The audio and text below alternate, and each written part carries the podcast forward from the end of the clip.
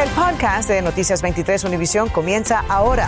Con todo lo que necesitas saber para estar al día.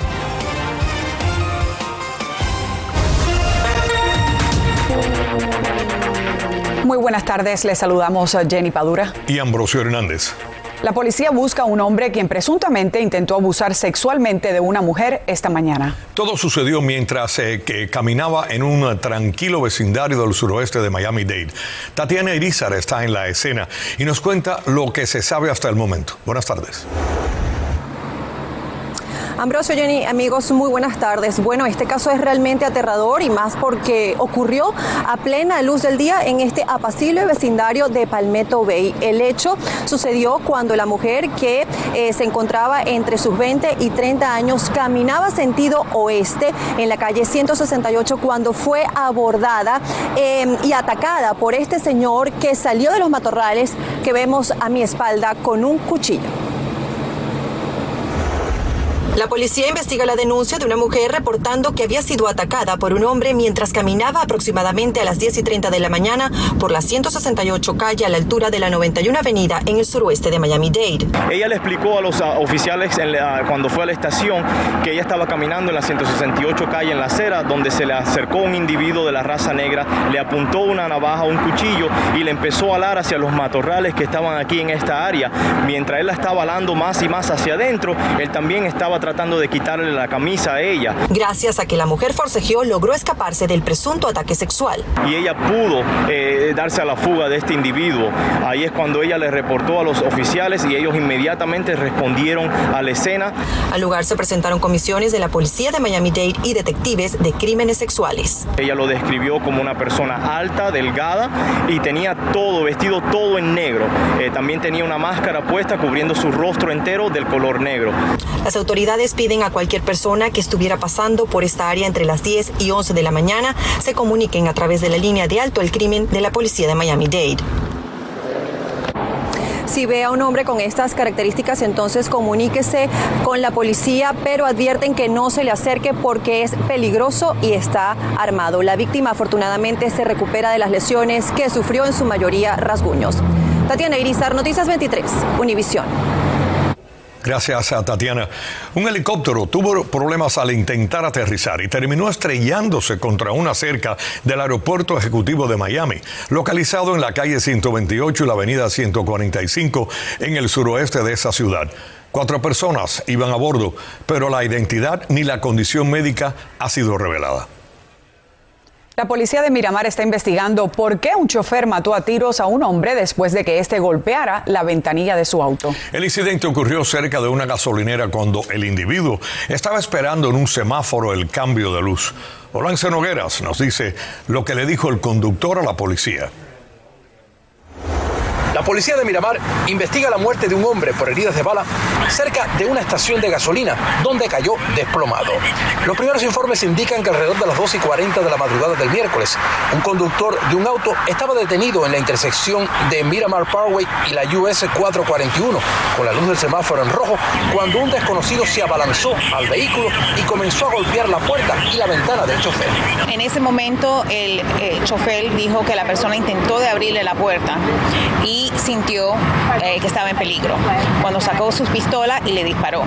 El conductor, que viajaba solo, abandonó la escena, pero minutos después regresó para colaborar con las autoridades.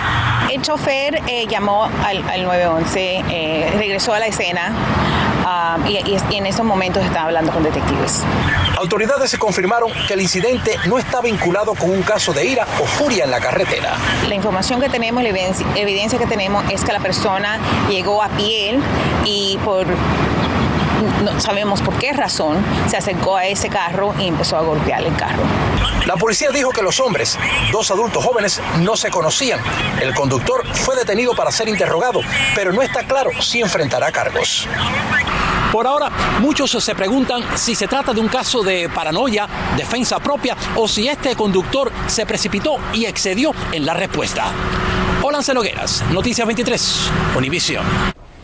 Gracias, eh, Olance. Por otro lado, un anciano pasó el susto de su vida cuando perdió el control de su vehículo y cayó en la piscina de su vecino. Bueno, según contó el señor, se enredó con sus chancletas porque sufre de inflamación en los pies. Mario Vallejo nos presenta ahora las imágenes y reacciones cuando el chofer de Esteban salía de su casa rumbo a la tintorería donde trabaja, pero intentó conducir en chancletas y esto provocó que se le enredaran los pies y en vez de apretar el freno pisó el acelerador y terminó dentro de la piscina de su vecina. Use zapatos. ¿Tú crees que fue por manejar con chancletas? Claro. El tema. ¿Tú no puedes usar zapatos? No, tengo los pinchados. Personas así no, pueden, no deben estar manejando, ese señor está enfermo. La dueña de la casa donde está la piscina aún no se repone del susto, pues cuida a varios de sus siete nietos y la más pequeña siempre juega en el área por donde pasó el vehículo. Tengo la costumbre de sacar en la mañana temprano a la nietecita mía de un año y cinco meses y a ella le gusta sentarse en la orillita de la piscina a jugar con el agüita, mete los pies ahí casualmente donde él entró porque yo lo ayudo para esa parte. Para evitar incidentes similares a este, con personas que físicamente no están aptos para manejar, las leyes del estado de la Florida son extremadamente vagas. Solo regulan la renovación de la licencia cada seis años después que una persona cumple 80. Sin embargo, sí puede haber comunicación entre las familias y los médicos. Hay unos documentos, unos certificados donde se le envía la licencia de conducción diciéndole las limitaciones mentales y físicas que tiene esa persona y ellos evalúan si le dan la renovación de la licencia o no. La AAA tiene cursos para que los choferes mayores de 50 años puedan lidiar con las limitaciones que surgen mientras avanza la edad la falta de juicio cuando uno conduce, la falta del cálculo de la distancia entre un auto y el otro, las distracciones la AAA le da un certificado que eso puede significar un descuento importante en su seguro de auto. Mario Vallejo, Noticias 23, Univisión. Infórmate de los principales hechos del día. En el podcast de Noticias 23, Univisión.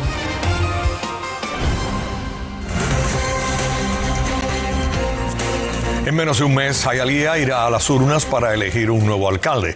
Por primera vez en 10 años habrá cambio de mando en esa ciudad. Y uno de los candidatos es Esteban Bobo. Iván Taylor pues conversó con él, le preguntó por qué los residentes deben votar por él. Creo que el resumen mío eh, es bastante extenso. y es la razón por la que Esteban Bobo, de 59 años, considera que debe ser el que reemplace al alcalde Carlos Hernández. Yo respeto a todos los que están aspirando. Yo entiendo el lanzarse lo que implica. Fue concejal de esta ciudad, comisionado en el condado, se postuló para ser alcalde de Miami-Dade, una contienda que perdió frente a Daniela Levin Cava. Hoy quiere ser alcalde fuerte en la ciudad donde nos dice que ha vivido 22 años. Es una ciudad sumamente humilde, y eso se aprende. Precisamente por esa razón, muchos jóvenes crecen, pero se van de Jayalía. ¿Qué va a hacer Esteban Bobo para retenerlos? Yo creo que si podemos encontrar una combinación de casa, apartamento, que gente joven pueden comprar o usar, yo creo que entonces se mantienen cerca. ¿Cuál es el problema que más aqueja a la segunda ciudad más grande de Miami-Dade? El precio del agua es una queja bastante fuerte. Estamos recibiendo reportes donde a veces el agua se está midiendo simplemente por un estimado. ¿Qué ofrece entonces usted para solucionar ese problema? Bueno, yo creo que la tecnología puede ser un factor. Eh, cuando uno puede medir el agua, el uso del agua con más precisión, entonces, ¿qué pasa? Uno quizá le puede bajar el costo. Según el actual alcalde Carlos Hernández, quien deja su puesto después de 10 años, Bobo y otra candidata más son los que ve con más probabilidades de reemplazarlo. ¿Qué haría usted entonces distinto al alcalde Carlos Hernández?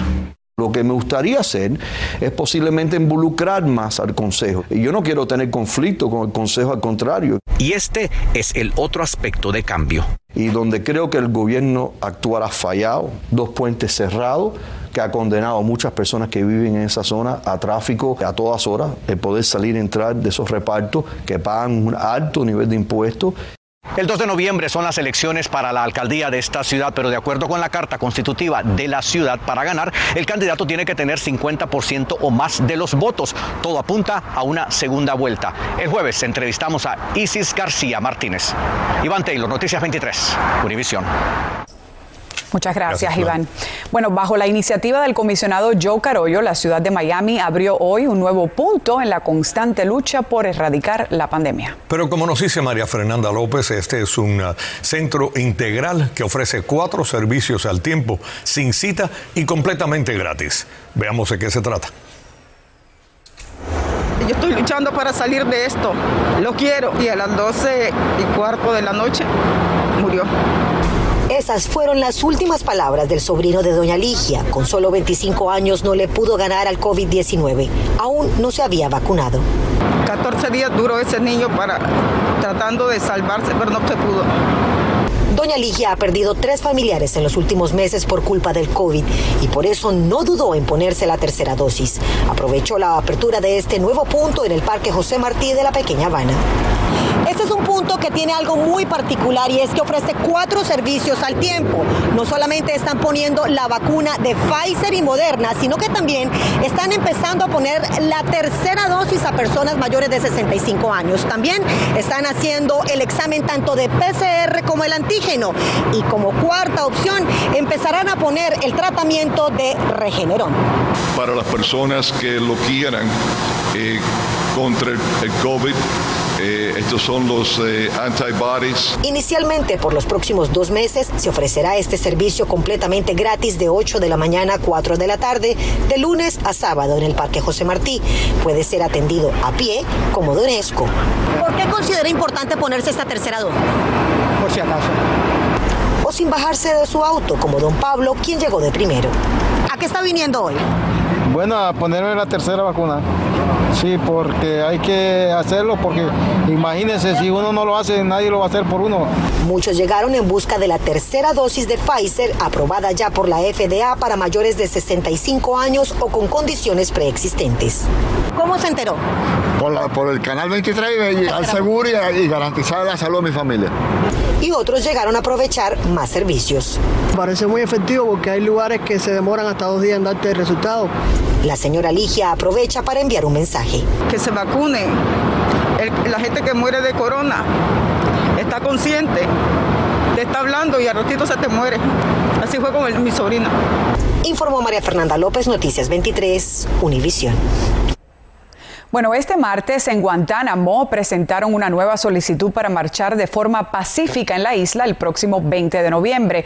Con la iniciativa de la sociedad civil guantanamera, ya son cinco las solicitudes presentadas ante autoridades provinciales del país para manifestarse a favor de los derechos humanos, contra la violencia policial y por la liberación de los presos políticos. Al igual que las solicitudes presentadas en La Habana, Santa Clara, Cienfuegos y Holguín, el documento pide a las autoridades las garantías necesarias para la realización civilizada del evento, como lo reconoce la Constitución de la República de Cuba en su artículo 56, que hace referencia a los derechos de reunión, manifestación y asociación con fines lícitos y pacíficos. Hasta el momento, ninguna de las solicitudes ha tenido respuesta del régimen cubano.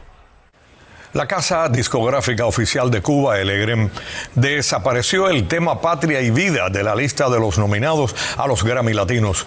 Una publicación de la casa discográfica en Facebook evita citar el himno de la oposición cubana, nominado en dos categorías en la edición número 22 de los premios Latin Grammy 2021. El artista cubano Luis Manuel Otero Alcántara inició una huelga de hambre desde el pasado lunes 27 de este mes para exigir su liberación y la de todos los presos políticos en Cuba. Así lo confirma el movimiento San Isidro en su página de Twitter. También en Facebook, la activista Claudia Genluí Hidalgo escribió lo siguiente, su cuerpo está más débil que nunca, acaba de estar enfermo con COVID-19 y además está debilitado por las huelgas anteriores. Recordemos que Otero Alcántara está preso desde las protestas del 11 de julio. Bienvenidos a la información deportiva. Los Marlins continúan en Nueva York, donde hoy tratarán de ganar el primero tras siete derrotas consecutivas. La actuación de Trevor Rogers y los honrones de Lewin Díaz y Jesús Sánchez fueron la única nota optimista de la fatídica doble jornada de ayer. En poco más de media hora, el Inter Miami regresa a la acción, esta vez en la carretera visitando la Atlanta United. El 11 de Phil viene de perder hace justo una semana acá en el Driving Stadium por goleada de 5 a 1 ante el Nashville y con 32 puntos. Debe ganar al menos 5 de los 9 que le restan a la temporada regular para estar entre los que seguirán jugando una vez terminada la contienda. Y en la Champions, en el Old Trafford de Manchester, el equipo de casa con Cristiano Ronaldo a la cabeza se vio debajo 1 a 0 por 60 minutos. ¡Abajo, golazo! Era el gol de la esperanza que llegaba en las piernas de Alex Telles. Ahora con el empate en la pizarra solo faltaba la magia del ídolo que todos esperaban. ¡Gol! CR7 volvía a ser de las suyas para poner un 2 a 1 en la pizarra que sentenciaba la victoria del Manchester United. Sin embargo, la historia para el Barça continúa cuesta abajo. Una derrota por 3 a 0 ante el Benfica en Portugal sigue recordándoles que ellos sabían lo que tenían y aún así lo perdieron. Ernesto Clavelo, Deportes 23. Seguimos con buenas noticias. Los trabajadores de la Florida que reciben un pago mínimo por hora comenzarán a ver desde este jueves un incremento de 8 dólares con 65 centavos a 10 dólares la hora. Se trata del segundo incremento desde el primero de junio en nuestro estado, tras la aprobación del aumento en las elecciones de noviembre de 2020. Los incrementos seguirán cada 30 de septiembre hasta que en 2026 el salario mínimo llegue a 15 dólares por hora. Acabas de escuchar el podcast de Noticias 23 Univisión. Puedes descubrir lo mejor de los podcasts de Univisión en la aplicación de Euforia o en univision.com diagonal podcasts.